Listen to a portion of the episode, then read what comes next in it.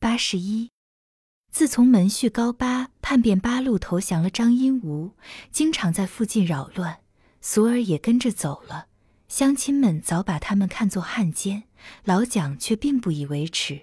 那团长老丈人的身份也不愿下降。他自己想，女婿是中央军，这比起过去响马时代，自然是一种明显的高升。就是比起在八路的时候，论官职势力。也不见得就已经低人一头，别人议论是别人议论，最后的胜利也许说不定就落在老蒋的身上。女儿随夫潜逃，他也不觉得是他的失算，还认作这也是跟着男人走马上任，是他蒋门的无上光荣了。在村里，他还是倾向田大瞎子。田大瞎子自从芒种，老温相继参军。老常当选村长，一力向外。这老奸在农业经营上有了个退一步的策略。他觉得这年月多用长工，就是自己在家门里多树立对头人，非常不上算。可是不用人，这些田地又怎样收拾？田大瞎子并不愿意卖地变产，他觉得这份祖业不能从他手里消损丝毫。他屡次从祖先家簿上查考评定，他这一代还应该算是手头上有几招的人物，绝不能轻易就向这群穷光蛋低头认输。可是近来负担也实在重，八路军的合理负担非常不合理。不用说了，中央军偷袭日本侵占县城的时期，村长是由他的手下老蒋担任，可以说是名副其实的蒋政权了。汉奸日本人对他也并没有放松，因为论起有水有眼的人，就会看到，在子午镇只有他家的锅里汤肥。村中地亩册上既然登着三顷地，多么有人情，也得出血。田大瞎子想减轻一点负担，他想了一个记下落败家的声明，也不减实际的收入的办法，左掐右算，觉得万无一失。然后置办了一桌酒饭，找了个晚上的功夫，把老蒋请了来。好久不喝你的酒了，老蒋好像很抱歉地说：“今天为什么这样高兴？高兴什么？”田大瞎子说：“我是找你喝杯愁闷酒。”老蒋也就装起愁眉苦脸的样，以适应主人的心情，并且大箸夹菜，大口喝酒，小口着点。田大瞎子严肃地说：“我们是壶中酒，盘中菜，细水长流，光为的多说说话。有话就说吧。”老蒋放下筷子：“我想卖给你点地。”田大瞎子又把那一只好眼闭起来说：“这对于抱了田家多年粗腿的老蒋来说，简直是完全出乎意料。”不要开玩笑吧？他说：“是实在话。”田大瞎子说。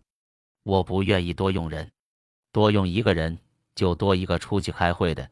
田里的庄稼还是收拾不好，生气更是不用提。这倒是，老蒋首肯。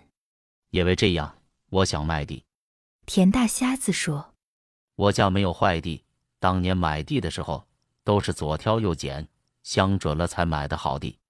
我卖出去，自然也得找个相好之心的主，便宜不落外人。”现在村里就是咱两家合适，可是就是你肯，我也没钱呀。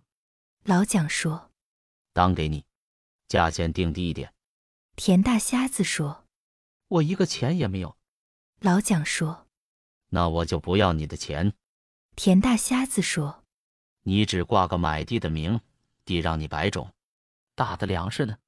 老蒋说：“负担呢？”这是个复杂的、难以议定的条款。直到半夜，老蒋才自认帮忙，答应下来。走出大门，他觉得田大瞎子实在不好惹。达成的协议是，处理由田大瞎子担负打下的粮食，除去支差交公粮，全在夜间背到田家。如果不方便，则由老蒋背到集上出跳，把粮价交来。老蒋想。这真是赔本赚吆喝的买卖，只是为了交情，他不好反驳。确定的地块是老蒋家房后身那三亩，这却是一块好地，原是老蒋的祖业地。那年水灾，老蒋没吃的，又要陪送长女，莫善压着手。田大瞎子乘人之危，捡便宜强买过去的。现在他叫老蒋在亲人的骨肉上挂上虚假的招牌，虽是老蒋，也觉得有些难过。一切仪式全像真是那样进行。规定了一天，在老蒋家里摆买地的歌时，请到了地的四邻，中人很不好找，也算找到了两个。酒饭是老蒋预备，田大瞎子花钱。吃罢饭，写了文书，点了地价，这钱自然也是演戏的道具。老蒋也有他得意的地方。无论如何。从今天起，村里传出这样一种风声：田大瞎子不行了，现在去了村北的地，买主是老蒋。除去两顿酒饭，这一点虚荣也够老蒋过几天瘾。一到开春，老蒋借来田家的牲口，把地耕罢了一下。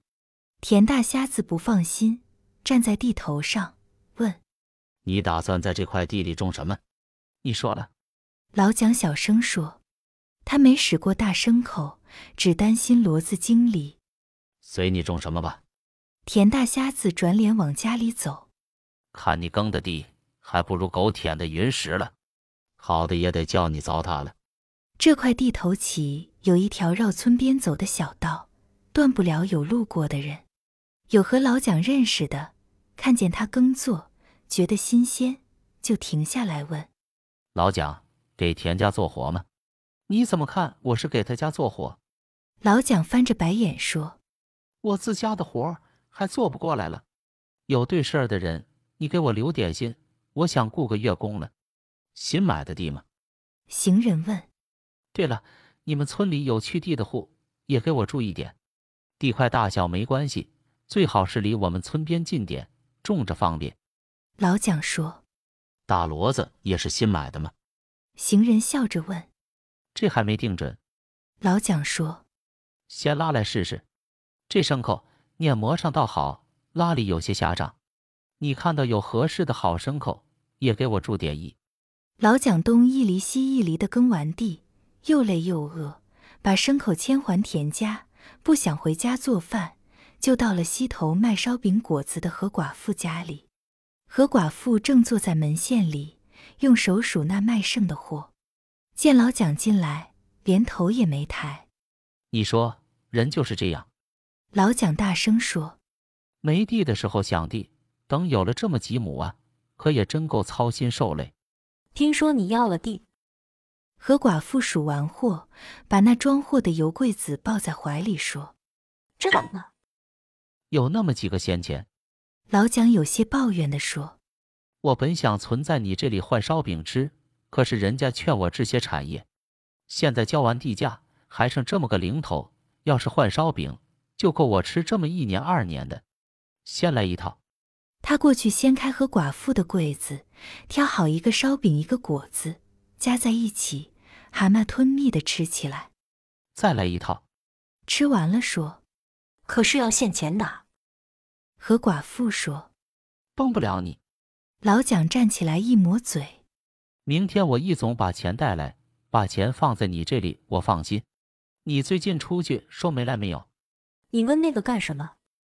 和寡妇说，现在可不兴那个了。老蒋笑嘻嘻的说：“你看我种上这么几亩地，顾了外头，顾不了家里，做半天活，谁还愿意爬锅做饭？有合适的，你给我说个人。哪里一下子就有合适的？”和寡妇说：“你有钱就每天到我这儿吃烧饼吧。”那也行。老蒋往外走着说：“可也不是长远办法。你留点心吧，咱这年纪，大闺女是不好说了，弄个寡妇什么的，我看蛮行。